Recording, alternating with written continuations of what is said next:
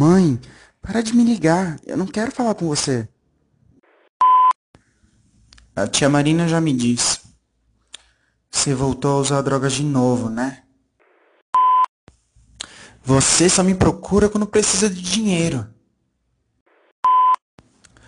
Para de me procurar!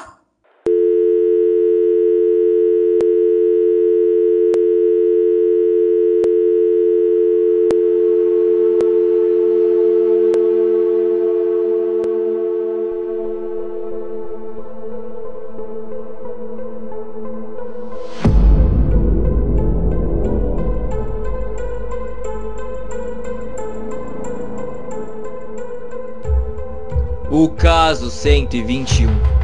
Capítulo 2. A busca.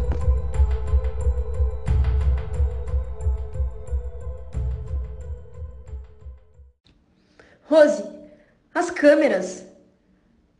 A gente pode checar pra ver quem colocou essa caixa na frente da delegacia. É, infelizmente as câmeras estão em manutenção já faz um tempo. Ótimo. Então pelo menos envia a correntinha pro teste de DNA. Só espero que o sangue não seja do Nando. Eu vou pedir pra Ana resolver isso. Vamos torcer pelo melhor, viu, Má? Rose olhou no fundo dos olhos de Marina e segurou sua mão gentilmente. Rose, Má, a gente vai achar ele. Eu prometo. se pelo menos a gente tivesse alguma pista. Se bem que. Já sei. A localização. Ele mandou pra mim. Marina, no mesmo instante, sacou o celular e checou a localização enviada por Nando. Ela marcava a escola do garoto. Já sei por onde vamos começar. As duas, então, se dirigiram para a escola de Nando. Assim que saíram do carro, Marina foi abordada por uma das amigas do garoto.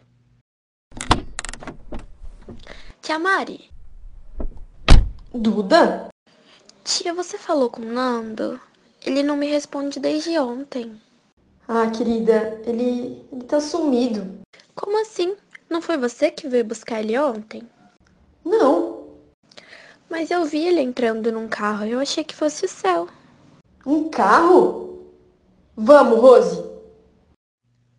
A informação deixou Marina em estado de urgência. Ela puxou a detetive para dentro da escola e ambas se dirigiram para a sala da diretora, a senhora Teresa. Boa tarde, senhora Teresa. Meu nome é Rosângela Carvalho de Paula. Aqui está meu distintivo. Essa aqui é a Marina Laguna dos Santos, minha assistente pessoal. Nós precisamos agir rápido. Por favor, nos leve até as câmeras de segurança. Certo. Aconteceu algo, Marina? É referente a Luiz Fernando? Eu te explico depois. Ok. Venham comigo, por favor.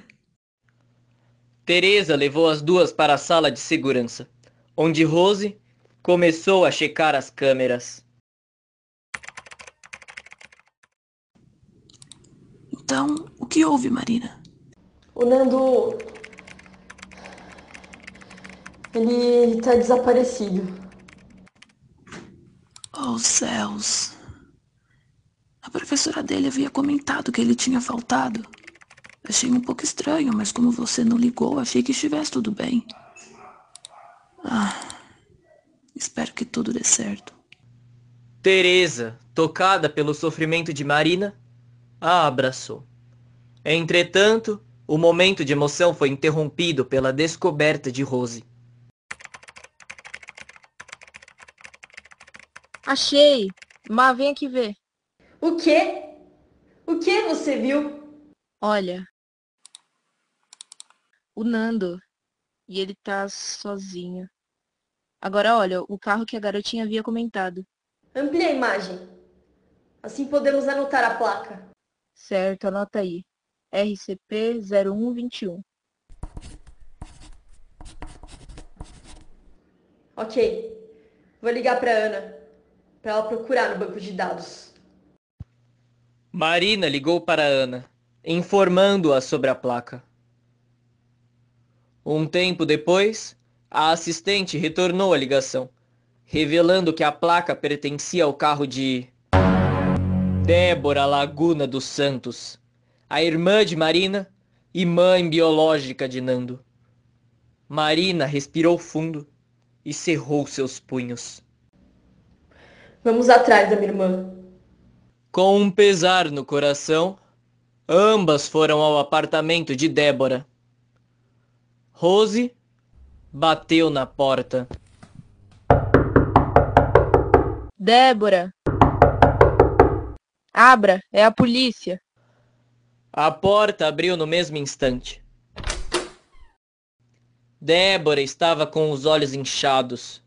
Aparentava estar acabada, fisicamente e emocionalmente. Você.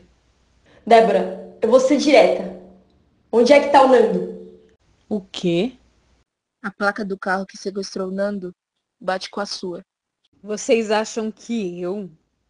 Eu fiz alguma coisa com o Nando? Antes disso, você já estava perseguindo ele, Débora. Eu só fiz isso porque eu queria falar com meu filho. Sim, seu filho.